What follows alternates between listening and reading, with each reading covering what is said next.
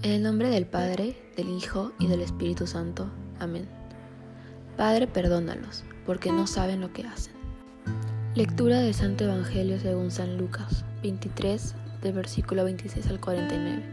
Crucifixión y muerte de Jesús. Y llevándole, tomaron a cierto Simón de Sirene, que venía del campo, y le pusieron encima la cruz para que la llevase tras Jesús. Y le seguía gran multitud del pueblo, y de mujeres que lloraban y hacían lamentaciones por él. Pero Jesús, vuelto hacia ellas, les dijo, Hijas de Jerusalén, no lloréis por mí, sino llorad por vosotras mismas y por vuestros hijos. Porque he aquí vendrán días en que dirán, Bienaventuradas las estériles, y los vientres que no concibieron, y los pechos que no criaron. Entonces comenzarán a decir a los montes, Caed sobre nosotros y a los collados, cubridnos. Porque si en el árbol verde hacen estas cosas, en el seco, ¿qué no se harán? Llevaban también con él a otros dos que eran malhechores para ser muertos. Y cuando llegaron al lugar llamado de la calavera, le crucificaron allí, y a los malhechores uno a la derecha y otro a la izquierda. Y Jesús decía, Padre, perdónalos porque no saben lo que hacen. Y repartieron entre sí sus vestidos echando suertes.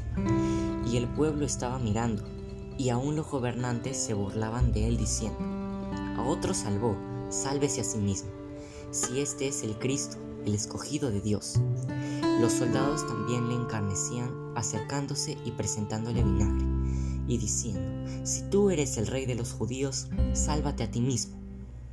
Había también sobre él un título escrito con letras griegas, latinas y hebreas. Este es el rey de los judíos.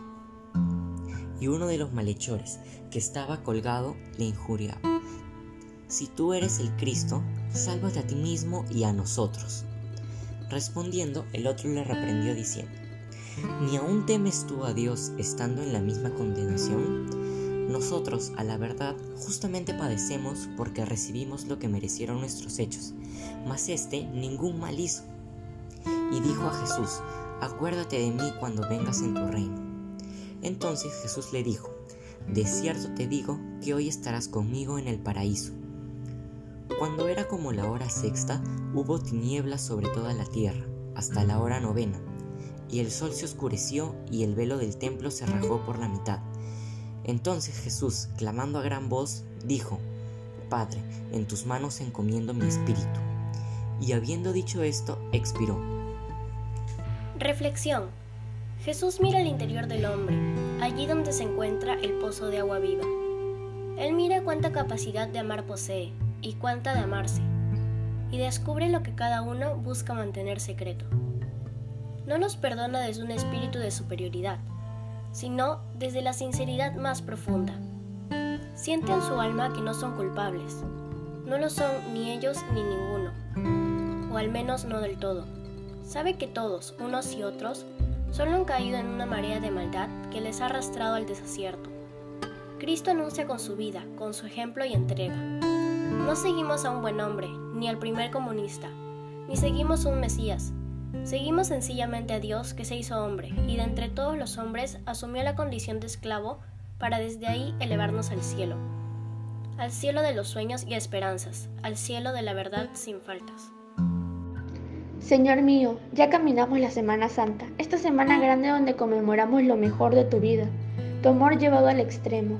Saberlo me llena de vértigo, no sé cómo vivirla, no sé cómo hacer para que no se me pase de largo. Te pido me des la gracia de poder acompañarte, contigo poder decidir subir a Jerusalén, contigo poder entrar triunfante el domingo de Ramos para que el corazón se ensanche, contigo compartir la última cena que me laves los pies y que el corazón se me estruje ante semejante acto de amor. Contigo compartir la mesa, compartir el pan y el vino. Contigo orar en el momento de los olivos y mientras entregas tu voluntad al Padre. Acompañarte con la oración, estando como mejor me salga. Contigo recibir el beso de Judas. Contigo sufrir la incomprensión y la envidia de los poderosos, los juicios injustos y la impotencia del poder Contigo padecer la flagelación y la coronación de espinas. Contigo ir caminando con la cruz y poder ser esa Verónica que enjuga tu rostro. Ser las mujeres que te acompañan en el camino. Ser Juan que permanece en la cruz y a quien le confías a tu madre. Ser como María que en medio del dolor sabe que la vida siempre puede más. Ser como el ladrón que sabiéndose pecador, pide misericordia. Ser el centurión y que caiga de rodillas al descubrir tu grandeza y con él decir, verdaderamente este es el Hijo de Dios. Amén.